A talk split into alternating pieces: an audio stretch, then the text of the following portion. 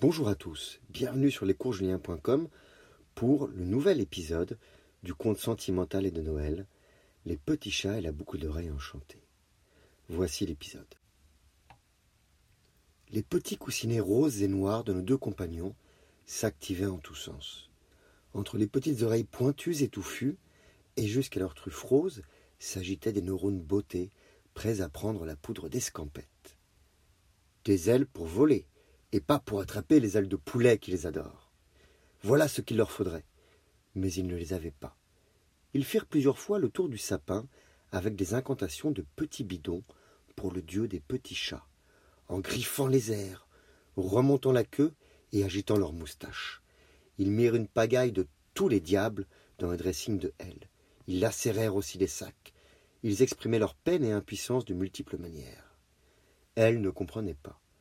Prise entre son travail, ses préparatifs, ses peines, ses attentes et ses rêves, elle ne pouvait voir ce qui se fomentait. Elle décida de sortir faire un tour pour le déjeuner du 23 décembre. Les deux compères en profitèrent et se faufilèrent avec célérité par la porte entrebâillée. Ils sortirent dans la rue à toute vitesse. Elle ne put les rattraper. Ils gambadaient en pendante à la recherche de la gare, et surtout le cœur emballé par les voitures, les feux de circulation, les gens, toute cette activité.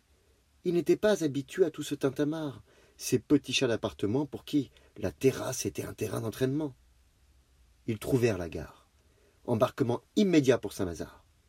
Les gens les regardaient avec surprise et incrédulité. Fiers et jolis s'assirent sur deux places. Il ne leur restait plus qu'à présenter leurs billets. Saint-Lazare, direction de métro, mission, retrouver J, lui parler, c'est-à-dire miauler. Surtout, créer un électrochoc pour qu'il revienne.